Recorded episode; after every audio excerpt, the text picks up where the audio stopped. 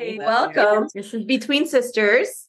I'm the with baby. Sister Yudy and Julissa. And between us today, we have our very first guest at our very first episode of our very, Cheers. very first Cheers. podcast. Hey. Ever between sisters. What are we going to be talking about today? Well, let's introduce her, Evelyn. Evelyn de la Rosa is our guest. Mother, MIT student, Daughter. entrepreneur, female, Latina, White. amen. Yes. So many titles. In the works, in the works. Titles in the works, Yeah. some of them. so for the first episode, we were just thinking about, you know, speaking about women and all the roles we play, And especially some, in this world. some today. of us play so many roles. Uh, some of us play a lot of roles. Facts, facts, facts. So tell us a little bit about your your journey as a mother into MIT. Oh Lord. MIT, which happens to be Massachusetts Institute of Technology, which is the top rated engineering school, and not everybody gets in there. So, go on. So I said MIT because I think MIT is like very well known. For those of us that don't know, now you know. you know, your journey thus far to MIT, how was it? How was the transition? you know, So having Rose while being in a community. Sorry, who's Rose?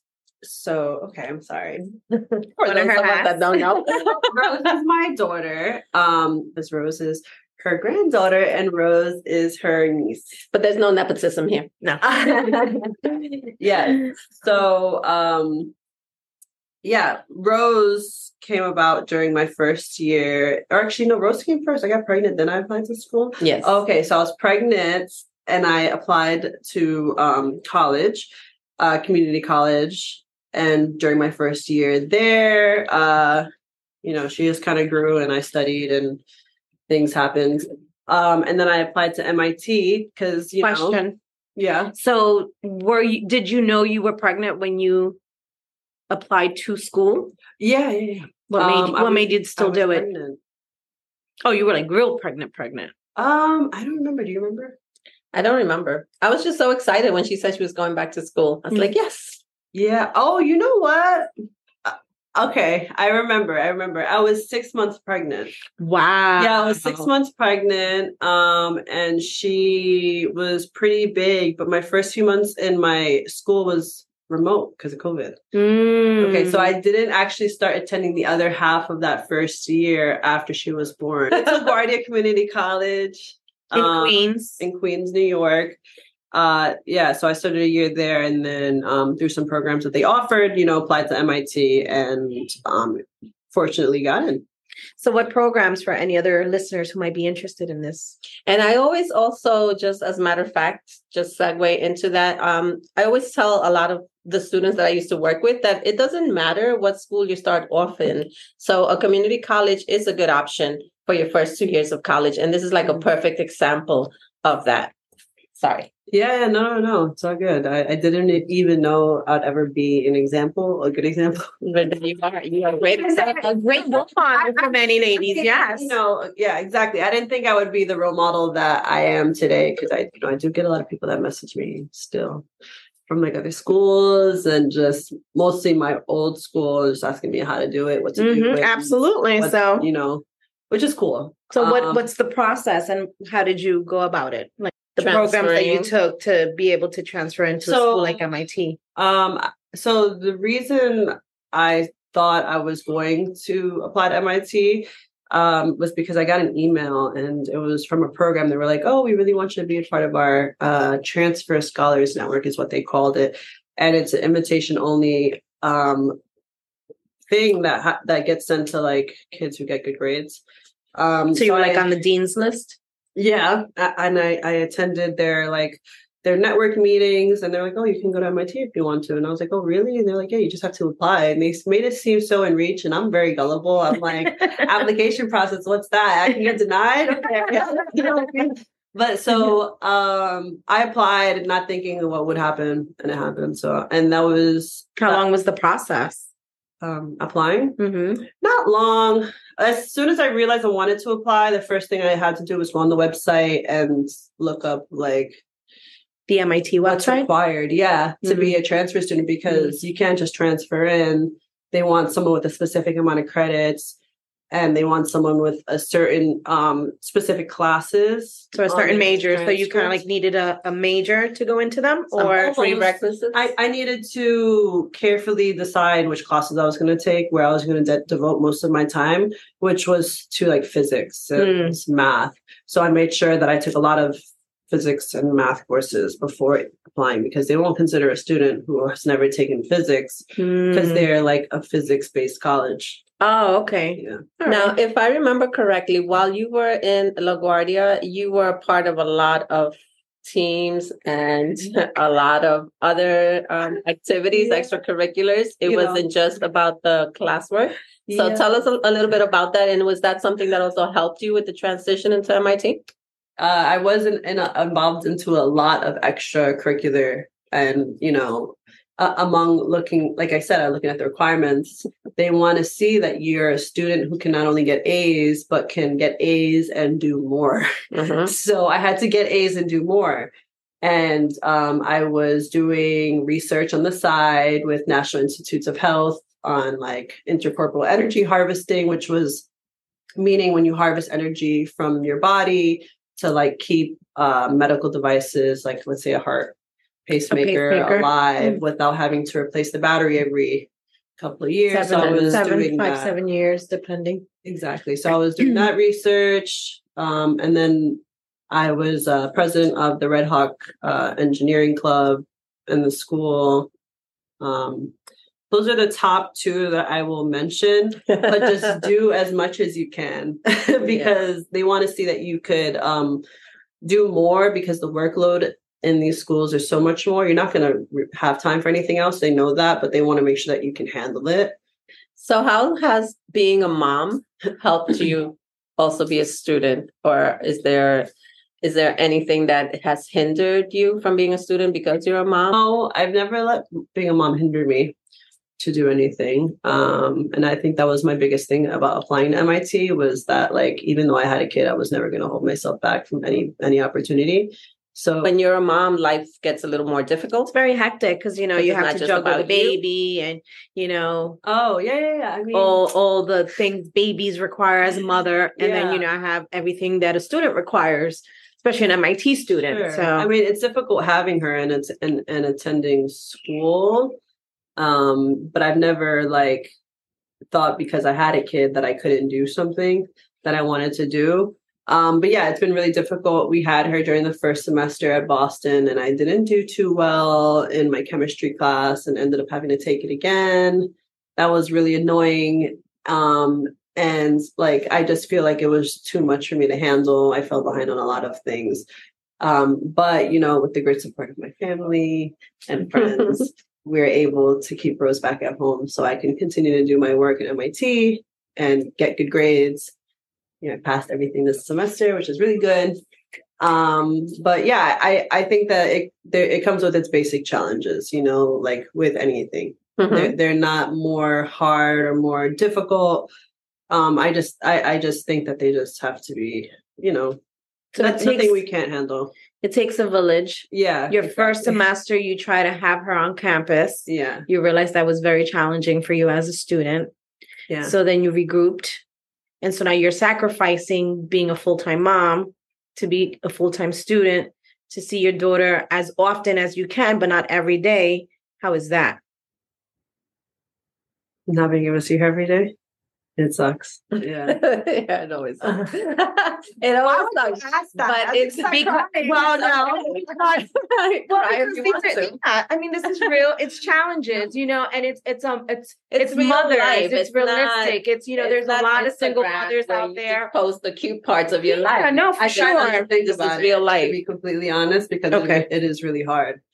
And you know, having to leave in a couple of days doesn't make it any easier. I'm just like I'm thinking about how much I'm gonna miss her. as a as a parent myself, I would think that I would feel more comfortable knowing that my daughter's staying surrounded by people that I'm Her comfortable with. father, her grandmother. you know. absolutely. No, no, no. I, absolutely. I I'm grateful for that. Listen, for I sure. commend that you try to do everything over there, but you know, I tried and it didn't Yeah, work. it didn't And work thank- for you, And and- thankfully and- for the support of Lewis, Yeah. I'm able to do like so much more and literally whatever like he- listens to me and I listen to him and he's very open and he tried it, we tried it, didn't work. Now I'm trying a different way with him and it's working out. So you know. Good. And that's what life is about. It's about trying those things. Compromise. Compromise. Did it work? Didn't it work? What am I going to change to make it better? The sacrifices for a better future for your child. and it's always it- it's always about that and it's not about um hitting a roadblock and stopping because you you can't figure it out asking for help very important That's what maps are for. you know, I don't know whether to look at the camera, to look at you. I'm look looking at the you. Yeah, I don't know either. I just look at whoever's talking. I don't look at you because I feel like I have to break my back, so I look at you here. But at her, I look because she's like right next to me. Yeah, i'm It's very weird. because it's kind of it is very weird. And then everybody has makeup on, and I don't. So I'm like, shit, my lips are cracked. you're too Dry. sisters, so you're good I love it. It's Funny. what else do you want to tell us do you want to ask another question Girl, let's talk about being sisters. Let's talk about being sisters. Yeah, speaking of, we're missing your Yes. sister because it was We supposed to be between sisters with sisters, right between us. My sister is very funny, let me tell you. she brings the humor out of me, man. oh, I love it. She's so funny. Um, sorry you had to miss her today, but you know, maybe next time. We'll catch her. We'll catch her on the rebound. yeah, yeah, yeah.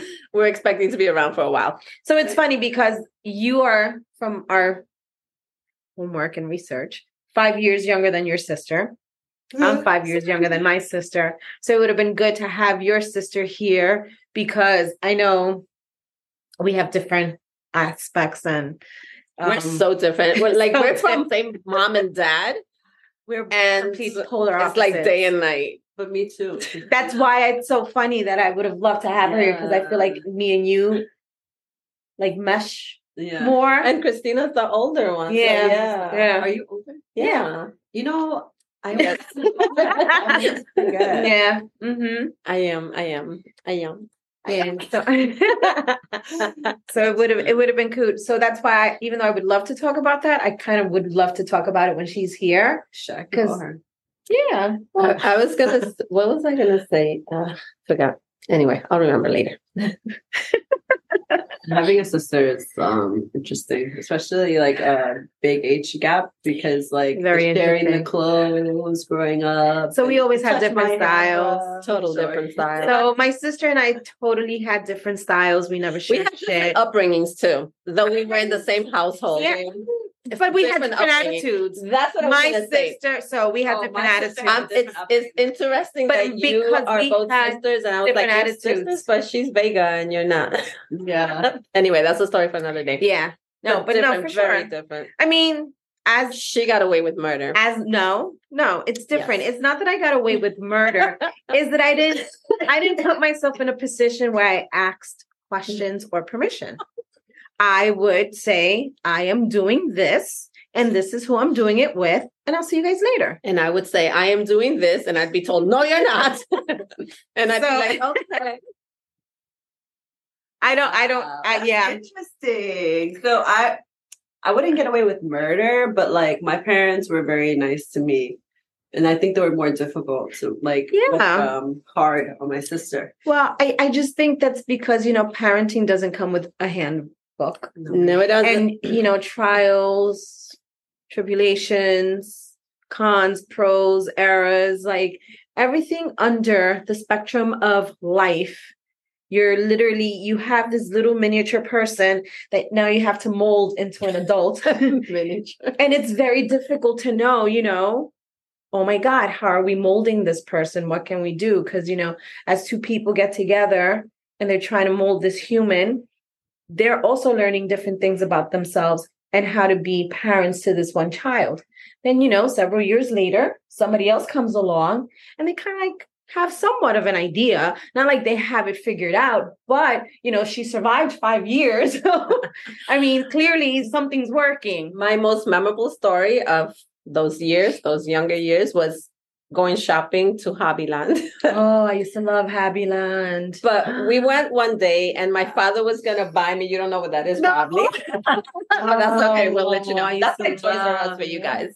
It used to be Hobbyland for oh, us. Oh, I used to love Happyland. But anyway, my father was about to buy me this game. It was the Simon game, right? I was so excited. We were at the cash register. I had told him, get it. And he said, yes, we're walking. This lady stops my dad and says, excuse me, sir, you're buying that for her just because she asked you for it? And he said, yes.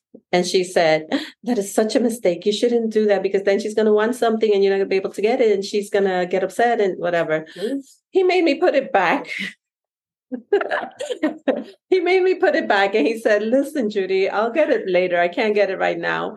And I was like, Okay. and we put it back. But that night he went back out to do his cap. Oh, yeah.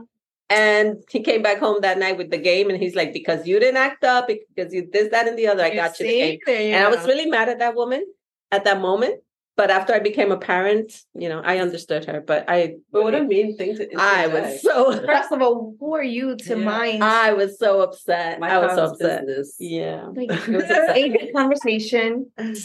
But yeah, my father listened and I suffered anyway. But it wasn't for long. He brought the game. I was gonna say I home. can't I can't imagine you waited too long for it because No. he used to buy us everything and anything we wanted. So What's your most memorable story What? from your younger younger self? My memorable. Anything. Uh, we have a live audience. Uh, so I think uh, you know it's so funny you're you're talking about talking about this because I was just on the phone with my mom at the bar. I was so lit before the wedding. oh, I was like, I have no one to talk to. Let me call my mom. What's she doing? I called her. She just wanted to run down memory lane, um, but the bad memory lane. Oh. So she's like, um, all the kids w- want to back on me, but you never do. Why don't you? And I'm just like, mom, like, what the hell? um, no, my, my parents are great though. Oh, the kids I- did what? They they like to bag on her, like say that you're you were such a bad mom. Oh, or- that's yeah, they like to bag on her. I, I don't bag on my parents. Uh, so she was like, "Why don't you do that?" And I'm just like, "Mom, shut up." And I, but I do have a lot of good memories. I was just telling her because I was like, "Let me change the subject." I was at the bar. I know, right? I was like, Buzzkill. oh, it was like um, Chris and Christina were at the house. We were playing Smash Bros. We were reminiscing how they always got us like the new game consoles Mm. and we would be playing um like Smash Bros. And I remember um a lot of instances or things that happened while we were playing. Like, remember the blackout in 2001? Mm, yeah. We were playing video games when that went Oh out. no. So, like, I remember things like that. Um, Who won? That was a good memory. It was cut off. I was gonna say that was a Blackout. blackout. Winning. Done. Yeah, it was. Yeah, that was that was the winner that time. Uh huh. No, wasn't it the summer? That blackout wasn't it? The it was summer. the summer. It was hot. Yeah, the reason hot. why, because that's the summer Yeah, my son was. Conditioning. So my son was a baby that summer, and uh I was not happy. I had him like in a towel, wet towel, because I was like, "Oh my god, he's a baby. He's gonna die. and He's gonna suffer." It was horrible. It was really Parenting hot. with the third child. Yeah. right? I'd never been through a blackout. I didn't know what to do. I remember that night, like running to my parents ran to like um hardware stores looking for batteries and propane. We, we had a balcony in our apartment at the time, and um we we took our propane stove and we made breakfast on or dinner on the balcony, and that was like a nice memory. I remember we had white rice and bacalao, and not bacalao. Um, it was like salmon. It was like a Mm. salmon salad with like onions, tomatoes, the vinegar. Um, Yummy. they went rice. all out. I got I'm not hungry right now. so yeah, I think that's one of my best memories because I don't know. And you, Julissa? Go ahead. oh, so many memories. Let's just hear one, please. Yeah, you will. Um, does it have to be good, bad, or funny? Doesn't matter. It's This whatever memory sticks out in your head. Oh, this one always sticks out in my head. So it was one day, I don't remember what happened, but I definitely wasn't old enough to just be able to be like, peace, I'll be back later. because She never was. She just went. because I remember one day me and my mom got into a huge fight. Huge fight. She was throwing zapatos, spatulas. She had the broom. And in 501, we have that long hallway. So I ran to the door and I went, I literally went to open the door and then I just turned around and I held the, the wall like this. And I was like, in my head, going through all the scenarios. And I was like, shit, shit, shit, I can't leave because then I got to come back. if I come back, I leave and I come back, this woman's going to kill me. Oh my Talking about the God. Yes, I I, can yes, yes. I was stuck like this, and she walked by where the window is, and I don't remember what she was, and she was like, "Machito, si tú vas a salir de esta casa," I was like, And, And then that she started those of you throwing. Oh Spanish, God. non-Spanish speakers. Is little boy. If you think you're leaving this house, "Yes." You called you a little boy. so she my was acting like you know there was those genders back then. well, we had no, genders that's not why she called me machito. because you She were called me acting- machito because I was always in the street. Mhm. And because girls gender. not be running, yes, you know, the standards. Girls had to be home. girls had boys to be home, outside. boys could do whatever. And because I Boys will be boys. Yeah. she used to call me machito. If you think it, and I, and I literally was thinking of like, okay, I've never ran away from home. if I run away, where I'm gonna go to her friend's house is gonna just freaking bring me back here de la, la, la- de la oreja and shit. So yeah, and then I was there, and she literally used me as a uh, what do you call those um dart boards where she was Oh. target practicing? She threw everything and anything she physically can throw at me, and I was just darting and shit. And I don't remember what I did. I really don't remember what I did. you remember what started the whole I thing? don't remember what started it because it was me and her, and she didn't even turn on the light. Oh boy. And I was just like, God, I'm dead. And she was the one that let you do whatever. She covered So Everything she was she must have been mad at you. She was mad. she must have been mad as She hell at your was butt. pissed. That she wasn't I don't remember what the hell. I never, and to this day, even though I would love to remember what the, I don't even ask her about it because I've never. Me and my mother, she used to cover everything. Not that I did a lot, Mm. but whatever I did do, she literally covered for me.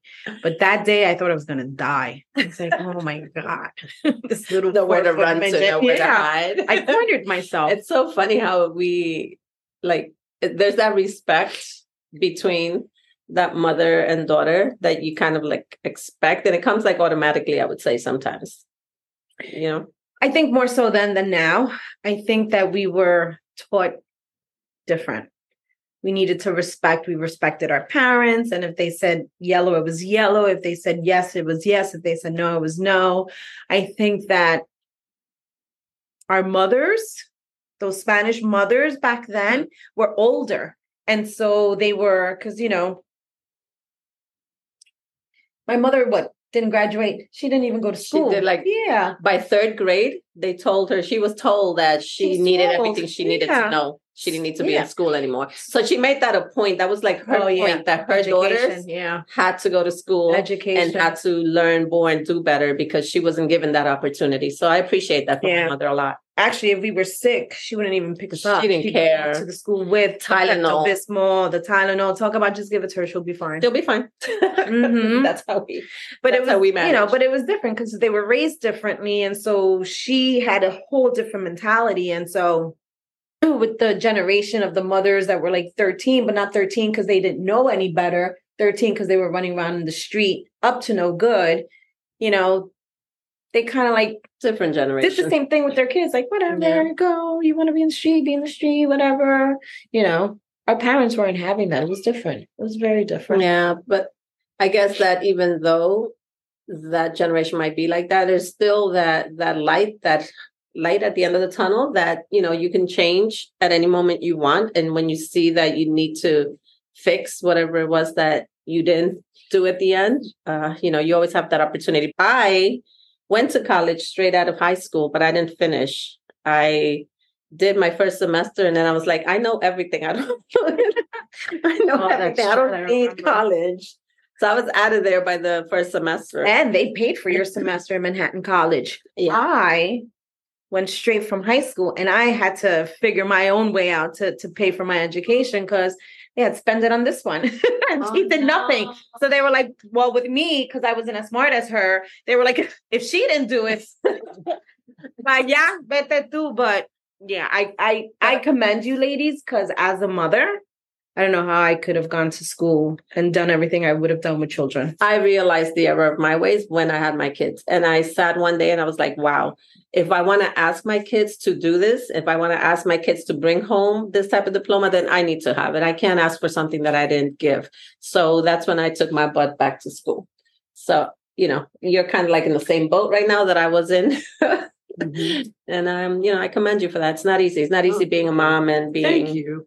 Trying to get that that I commend degree. you Not too, easy at Yudy. all. I commend you too. Thank you. Well, I, I didn't have kids while I was in school. No. I, I did. I did She it. was still having fun. Yeah, I did. I, I lived. I was having. Yes, She was still having fun. I did. I enjoyed myself. I was like, F that shit. Um, Evelyn, it's been a pleasure having you with us. Do you want to say any parting, parting words? We did Does not sound um, no, I just want to say, you know, listen to my new soundtrack I have coming out next week. That's.